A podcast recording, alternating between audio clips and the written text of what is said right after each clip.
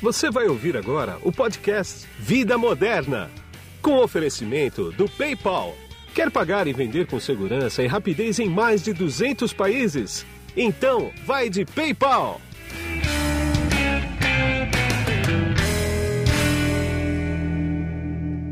Bom, e quem está comigo nessa conexão aqui de podcast são dois executivos.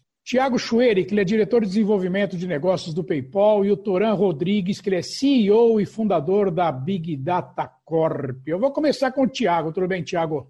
Tudo bem, Guido. Prazer estar com, com você e dividindo aqui o, é, o espaço com o Toran também.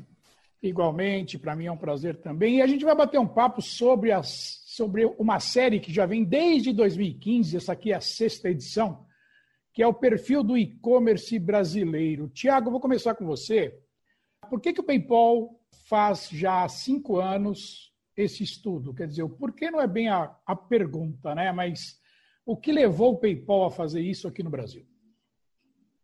Essa pesquisa é extremamente importante é, para o PayPal é, e também para o mercado, porque é uma comparação da evolução de, do segmento de e-commerce segmento de, de, de, grande dinamismo e ainda em maturação no, no segmento, no, no, mercado brasileiro. Essa pesquisa nos ajuda tanto a solidificar nossa estratégia quanto a reforçar a importância e a relevância é, para os empreendedores, é, nossos clientes e, e futuros clientes é, que o e-commerce veio para ficar e cada vez é, mais presente na economia brasileira. Ô, Torã, me diz uma coisa. Ah, você também, obviamente, o PayPal sempre fez com vocês desde 2015, né? E Isso. qual é que é a metodologia que vocês utilizam para fazer essa pesquisa? O que não deixa de ser Big Data, né? Isso, exa exatamente. É, a gente está fazendo aí desde, desde 2015, né? Na, na, verdade, o nome, até melhor do que a gente falar de pesquisa, é a gente falar de mapeamento, né? Tá. Porque pesquisa, geralmente, a gente está pensando em, no modelo tradicional de pesquisa, onde você pega uma, uma amostragem da população como um todo e aí você vai, é, é, de alguma forma, fazer uma análise em cima daquela amostragem e extrapolar as conclusões que você tem para a totalidade é, da população. Né? A gente tem, tem, tem, tem uma abordagem um pouco mais louca, por assim dizer, no processo, que foi assim, a gente resolveu lá atrás mapear todos os sites do Brasil. Né? Hoje a gente vai até num escopo além do Brasil, mas, enfim, para essa pesquisa especificamente, a gente está falando de todos os sites do Brasil. Então, o que, o que, a gente faz? Né? A gente tem um processo que visita todos os sites, é, não só de e-commerce, todos os sites efetivamente do Brasil. E aí, uma vez que a gente visita o site, a primeira coisa que a gente faz é tentar entender se aquele site é um site de e-commerce, ou se ele é um site de notícia, ou se ele é um site de uma empresa só, mas não tem a parte de venda de produto, ou enfim, é um site pessoal, por aí vai. Né? Então a gente faz isso olhando muito para os elementos que estão dentro do site, né? Aquela coisa, ah, se o site tem produtos com preço, tem um botão de comprar, tem um carrinho de compras, tem é, informação sobre como que você paga pelos seus produtos, se, enfim, tem uma série de características e a gente classifica ele como um, como um site de e-commerce. E uma vez que é classificado o site como site de e-commerce, a gente vai extrair outras informações relevantes aí no, no escopo do e-commerce. Né? Então, por isso que a gente fala é, que é muito mais um mapeamento, porque o objetivo é realmente a gente passar por 100% da população e levantar o, o, os números, né, os, os, números todos que a gente apresenta, apresenta estão falando da totalidade dos sites e não de uma amostra que a gente extrapolou. Doutor, eu vou, eu vou continuar com você mais uma aqui, que é o seguinte: quais são os motivos que melhor explicam o aumento do número de e-commerces no Brasil? A tá pandemia bom. tem a ver com isso ou antes você já vinha detectando um, uma aceleração nesse processo? Hein?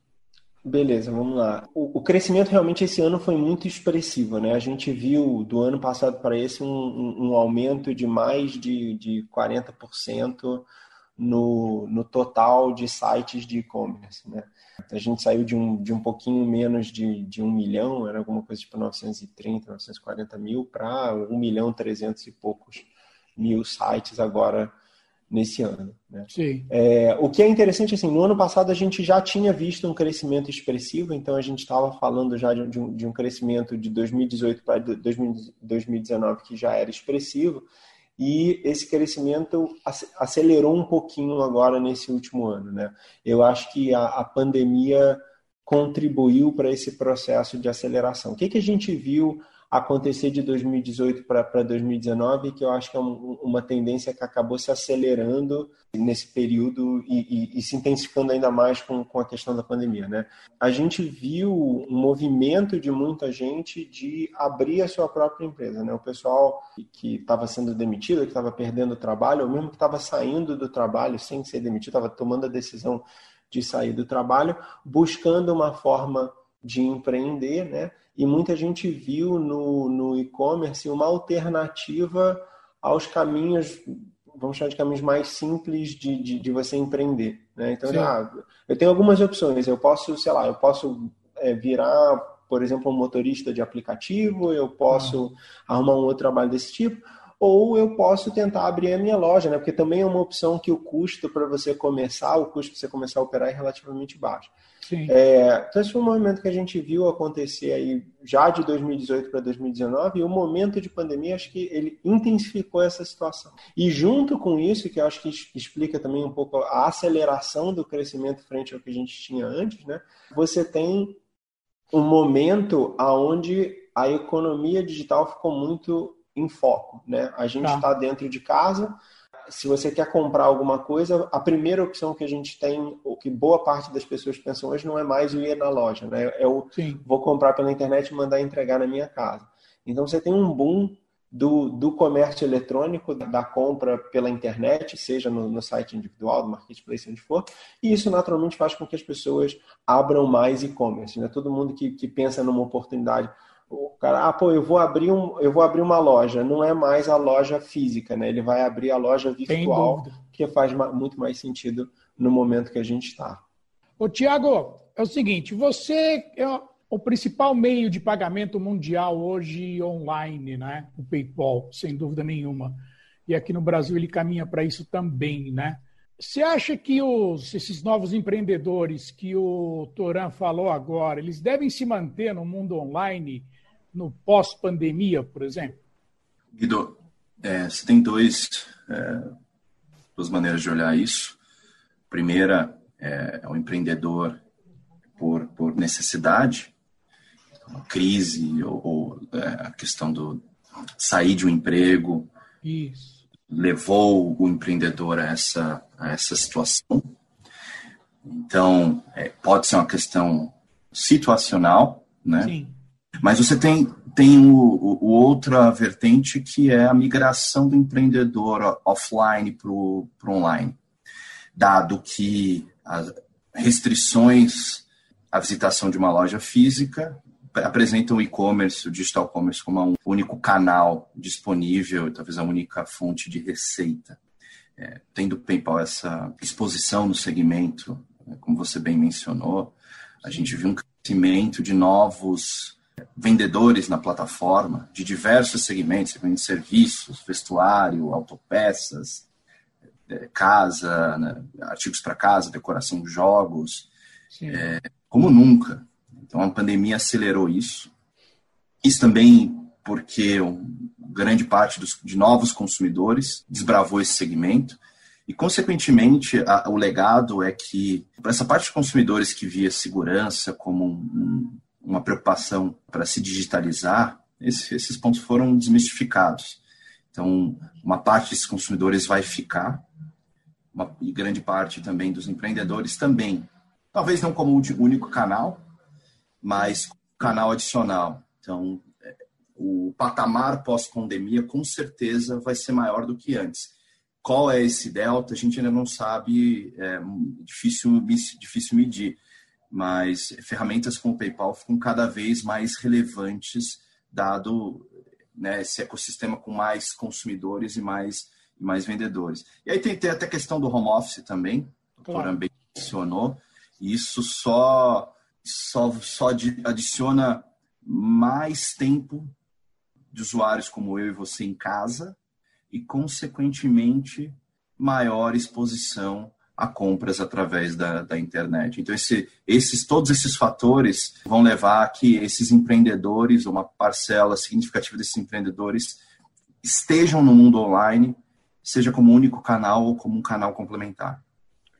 É, eu vou, para complementar o que vocês estão falando, eu vou dar um spoiler aqui, que é o seguinte: eu fiz uma entrevista com um executivo, alto executivo da Clabin, e a Clabin é um é um termômetro, né? Porque é embalagens, né? Papel para embalagem. E ele é o, o cara de vendas nacional aqui no Brasil da Clabin. Ele falou que simplesmente dobrou a fabricação de embalagens para e-commerce depois da pandemia. Ele falou que foi uma coisa absurda, né? E ele acha que também é a tendência que vá se manter no patamar elevado, não vai voltar ao que era antes, não, de maneira nenhuma. Então vocês é. estão alinhados aí sem saber. É. Então, Guido, só, só complementando né, o que o Thiago estava falando e o que você mesmo está falando, eu acho que a gente venceu, pra, na minha cabeça é muito parecido com a própria questão do home office. Né? É, Para mim foi muito engraçado antes da pandemia, logo antes de, de, de a gente ser obrigado a, a ir todo mundo para casa, fechar os escritórios, essa coisa toda, a gente estava discutindo internamente se ia fechar, não ia fechar, a gente acabou fechando a, o escritório mandando todo mundo para casa uma semana antes de vir a, a, a ordem oficial, né? Mas a gente estava tendo discussão internamente, muita gente falou assim, cara, não, não vai funcionar, home office não funciona, as pessoas não vão trabalhar. Existia toda uma mística e, e uma preocupação de que as coisas não iam funcionar com as pessoas estando em casa, né? É, e as mesmas pessoas que diziam isso hoje não querem voltar para o escritório. Eu acho que no, no, no caso do e-commerce a gente tem uma coisa muito parecida. Consumidores que não tinham o menor conforto com fazer a compra no, no meio digital, né? comprar é, é, pela internet, comprar, fazer supermercado pela internet, Sim. enfim, comprar um monte de coisa pela internet, venceram essa barreira do desconforto e hoje estão comprando, né? É, e a mesma coisa vale para os vendedores. Tinha muita gente que, que talvez putz, não, eu já tenho a minha loja, para que, que eu vou abrir online? A minha loja funciona, não sei o quê. E se viram assim, não, ó, eu tenho que abrir online, porque senão eu vou fechar. E estão vendo pois que é. talvez seja melhor do que ter a loja física. Né? Pois é. Então, exatamente. é um caminho sem volta. Eu também acho. Agora, eu vou fazer uma pergunta para os dois, eu vou pedir que o Tiago eh, comece com ela, que é o seguinte, uh, nessa, nesse estudo que vocês fizeram, uh, as mídias sociais elas aparecem como as principais, vamos dizer, ou grandes parceiras de negócio dos empreendedores online, né? Vocês acham que é uma tendência de mercado ou é o um reflexo também da Covid-19? Tiago, começa você, depois o Toran dá o palpite dele aí, por favor. Deixa eu só complementar o que o Toran falou na, na, na, pergunta anterior. Tá. Eu, eu, eu, tô em, eu estava em situação de home office, de, me coloquei em situações de home office desde 2004, e nunca é. tinha funcionado para mim. na, na, pandemia, isso funcionou e, e eu, não, eu, eu não quero mais voltar diariamente é, no, no escritório. A dinâmica com times, mesmo com times grandes, ela, ela foi ajustada. Então, é. a necessidade ela te faz crescer e aprender. Então, eu, eu me incluo nesse, nesse exemplo levantado ali. Pelo... Pô, você ganhou de mim, porque eu faço desde 2005, então você está um na minha frente, cara. Estou na sua frente, estou na sua frente. Mas, mas, mas voltando à, à pergunta das, das mídias sociais, é, é uma tendência desde, desde 2015, né, quando a gente começou esse mapeamento é, é, junto com a, com a, com, a, Big Data Corp, esse número ele vem é, frequentemente crescendo é uma tendência é, muito é, solidificada. Você tem, você tem um, um, ponto importante que é o engajamento do consumidor brasileiro em redes sociais, o usuário brasileiro. Ele é o maior do mundo, maior até do que mercados como o da China. É mesmo, cara? A partir daí você já, já consegue ter um parâmetro de quantidade de tempo, né? Esse, esse engajamento é medido por quantidade de horas que o usuário passa em redes sociais e o Brasil é, é topo desse, desse mercado. Sim. E essa transição de usuário para consumidor, ou um usuário para um consumidor que se relaciona com uma loja através de mídias, mídias sociais, é uma, é uma transição que depende de tempo, depende de, de relação construída. o que, o que a gente viu neste ano, especificamente com a tendência pós-Covid-19, é que os consumidores eles estão cada vez mais sensíveis. Né? Gerou-se uma intimidade maior nessa relação e, e, os consumidores estão mais sensíveis. O que isso significa? Um bom serviço prestado, você vai receber elogios. Sim. Quando anteriormente isso não necessariamente era uma, era uma realidade.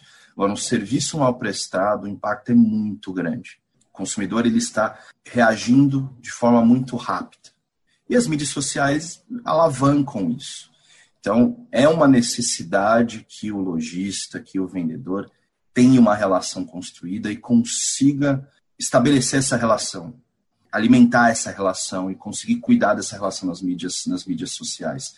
Porque o consumidor vai demandar uma resposta rápida e vai ter essas duas reações muito bem estabelecidas. A confiança ela é gerada rapidamente, mas a confiança também pode ser pode ser perdida. Acho que isso é um conceito novo e muito mais potencializado pós pós pandemia.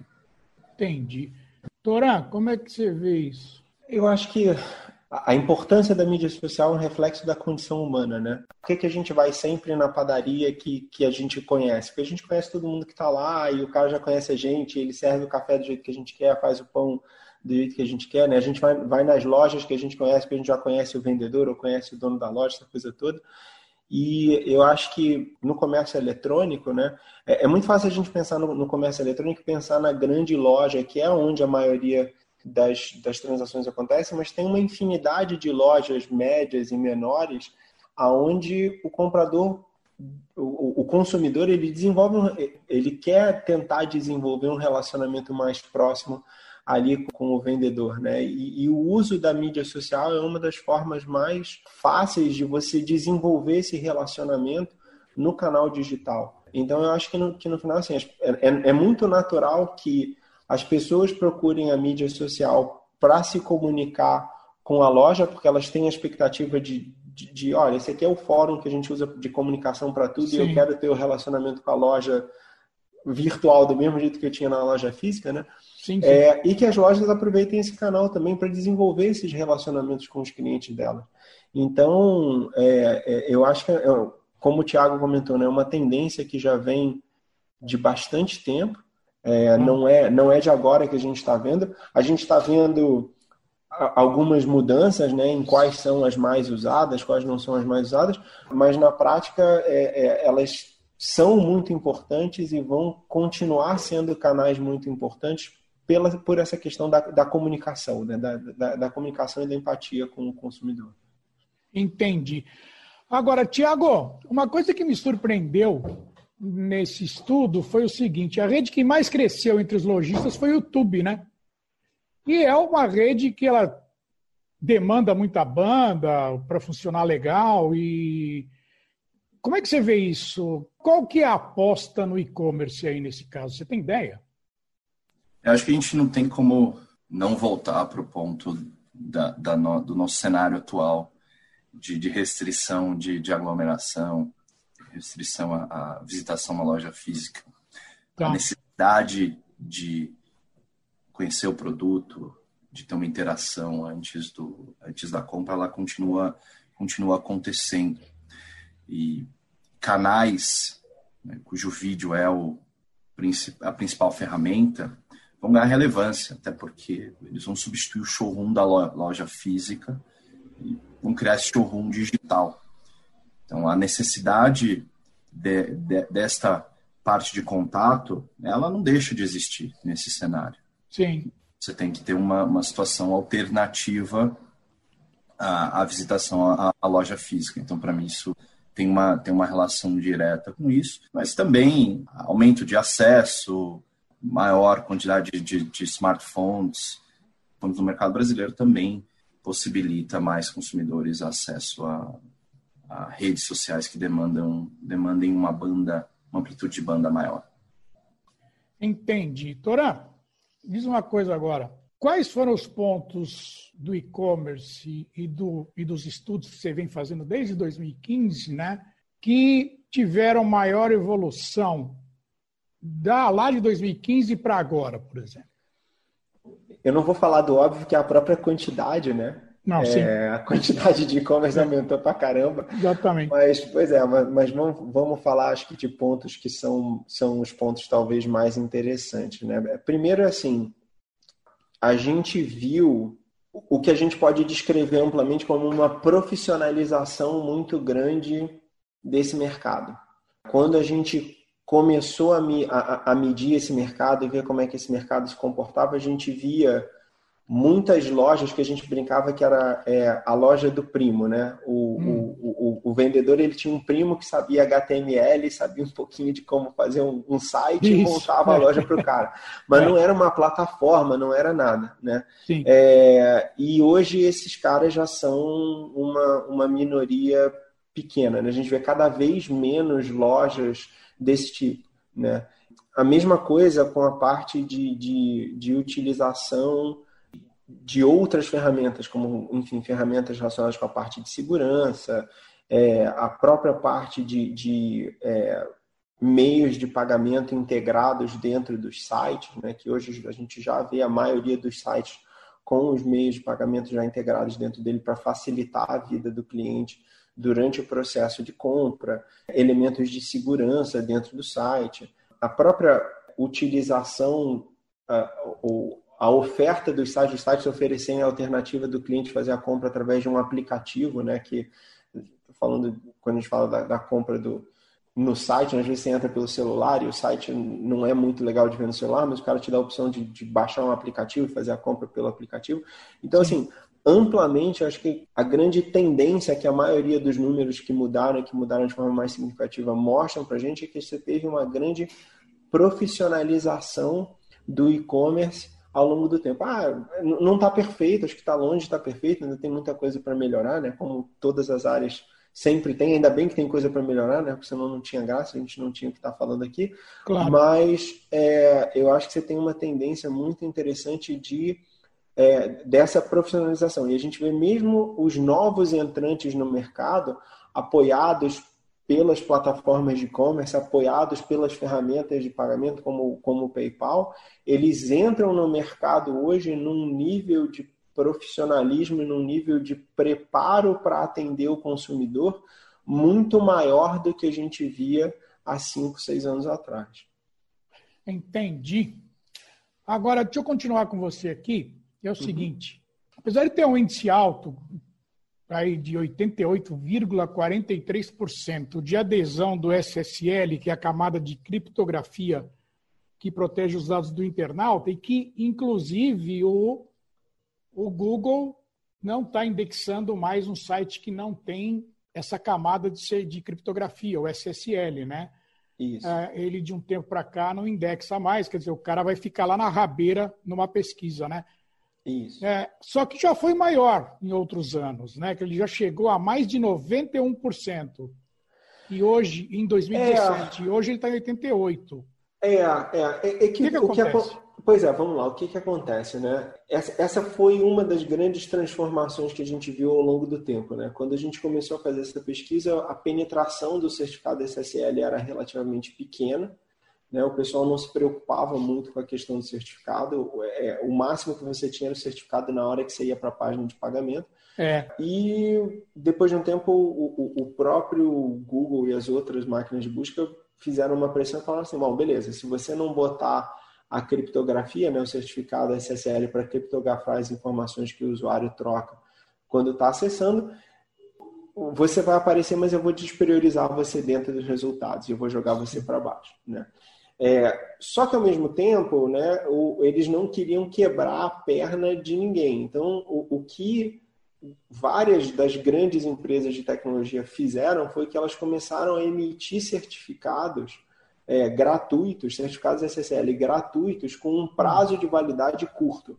Tá. Né? Então, o que, que acontece? A gente vê muito isso até quando a gente olha num, num período mais curto o, o, a, o, percentual de sites, globalmente falando, né, o percentual de sites que tem o certificado SSL, o número varia bastante de um mês para o outro. Por quê? Porque você, como o certificado tem uma validade curta, às vezes é seis meses ou um ano, Sim. alguma coisa assim, tem muita gente que está válido e aí perde a validade, aí o cara recebe um alerta, aí ele precisa ir lá e, e, ativar e trocar o certificado do lado dele, mas nesse meio tempo ele não foi. Então, na verdade, assim, teve uma variação, esse número já foi alto, já foi um pouco mais alto antes, mas a gente entende que essa é uma variação meio que, que natural desse processo, né? Como tem muita gente trabalhando com certificados, que são esses certificados gratuitos de curto prazo, Sei mês a mês e mesmo ano a ano, quando a gente olha, tem sempre uma variaçãozinha para cima, para baixo, para cima, para baixo, para cima, para baixo. É, na verdade não é tão grande assim, é, são três pontos percentuais. Até, é, né? pois é, pois é, pois é. é. é. exatamente por isso que a gente entende que está é, é, dentro, de, dentro, dentro da normalidade. Né? Agora, para o pessoal de e-commerce que tem interesse em algum tipo de proteção mais sofisticada, né, existem outras alternativas de certificado digital, inclusive que tem, é, enfim, seguros, que tem outras, é, até coisas que vêm embutidas, né, outros produtos que vêm embutidos dentro do certificado e que transmitem uma maior confiança para o consumidor. Né? Então, às vezes, vale a pena para o pessoal que está com a loja de e-commerce, está lançando e-commerce, vale a pena dar uma investigada nesse tipo de, de oferta. Tá bom. Tiago, agora com você aqui. O outro ponto interessante desse estudo aí diz respeito ao alto índice de e-commerces responsivos, ou seja, que ele está preparado para o dispositivo móvel, seja ele uh, tablet ou celular, né? A gente já já está passando ou já passou do mobile first para o mobile only, na tua opinião? Guido, é, é o futuro. Eu acho que olhar para um futuro e não enxergar mobilidade é, no acesso é, aos meios digitais é muito difícil não ter essa, essa visão de, de futuro. Falando de Brasil, ainda é um país de muitos, muitos contrastes, ainda Sim. tem questão de. A gente ainda sofre com uma quantidade enorme de questões sociais, e isso tem que ser considerado. Eu acho que esse aumento mostra algumas coisas. Ele mostra custo reduzido, então maior acesso às lojas, a, a mobilização dos seus canais digitais. Mostra também uma visão da importância desse mercado, então maiores conversões gera mais players nesse mercado. Então acho que também também é, uma, é, um, é um caminho natural é, dessa, dessa maturação do segmento. E a gente vê a cada trimestre esse, esse dentro do PayPal também esse índice aumentando. Agora, tem que considerar que a pandemia colocou para o PayPal 21 milhões de novos usuários nesse período. Tá brincando. 346 milhões de usuários. Então, há, há uma gama de usuários novos. Sim, há aqueles, falando de Brasil, de, de usuários mobile only, porque é o único acesso deles a, ao meio digital através do celular, então, consequentemente, ajuda esse número a crescer. Contudo, a gente também viu com a pandemia um, uma tendência bem interessante. É, pode ser momentânea, pode não ser, é muito difícil, mas é, é importante a gente entender o reflexo do momento atual. O aumento volta de, de crescimento dos devices tradicionais como desktop. Você está em casa. Claro. Se você está dentro da, da, da, parcela privilegiada da população que pode ter um desktop e um celular, você está em casa, você volta a usar o, o desktop. Você volta a usar segment, é, devices tradicionais, não necessariamente só os, os devices é, móveis. Então, isso, isso é, é interessante a gente entender qual é o legado desse, dessa movimentação, voltando ao ponto do home office, como bem levantou o Toran lá atrás, a gente tem que entender se isso também vai ajudar os devices tradicionais ou não. Mas para frente, a, ao avanço tecnológico, a flexibilidade ela está nos segmentos, está tá nos devices móveis. Então, o, o, reflexo, principalmente quando você olha dessa mudança ano contra ano, ele continua tendo uma tendência de, de crescimento, sem dúvida alguma. É, e eu vou te dar uma informação que, que corrobora exatamente isso que você está falando, que é o seguinte. Eu tomei um susto aqui no primeiro mês do confinamento, porque ao acompanhar aqui o Google Analytics, né? O mobile tomou um couro, cara, tomou uma surra de 82 a, a 15 nos acessos ao site. Foi impressionante.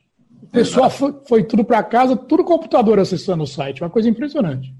Mas agora já equilibrou, porque você começou a não ter mais confinamento forte, né? Agora a coisa já reverteu. O mobile está ganhando do computador de novo. Eu acho que essa é a tendência. Guido, é bastante é, interessante isso. É tendência, mas você vai ter mais pessoas. O legado de ser mais pessoas no home office. Sim. Versus o cenário anterior, com certeza maior. Então, ah, não, sem dúvida. É. Uma, algum resquício dos devices tradicionais, um desktop, ele vai existir. Agora, o crescimento ele, ele, não, ele não é suficiente para minar o crescimento do, do mobile por todas as outras, outras razões que, que eu já destrinchei aqui. É, não é mesmo. Tá ok, eu quero agradecer bastante o Toran eh, Rodrigues, da Big Data Corp, por esse podcast aqui. Agradeço também o Tiago Chueri, que é o diretor de desenvolvimento de negócios do PayPal. E a gente vai voltar. Quando tiver outro estudo, estou aqui à disposição de vocês para a gente bater um papo de novo. Tá bom? Toran, muito obrigado, cara. Obrigado, Guido. Foi um prazer estar aí e até a próxima. Até. Tiago, obrigado para você também, cara. Um abraço, Guido, Toran. Prazer mais uma vez. Obrigado igualmente. Aqui é Guido Orlando Júnior, diretor de conteúdo do portal Vida Moderna, que você acessa em www.vidamoderna.com.br e que você pode ir lá para pegar esse estudo completo e inclusive baixar o PDF. Tchau. PayPal ofereceu este episódio do podcast Vida Moderna. Quer pagar e vender com segurança e rapidez em mais de 200 países? Então, vai de PayPal!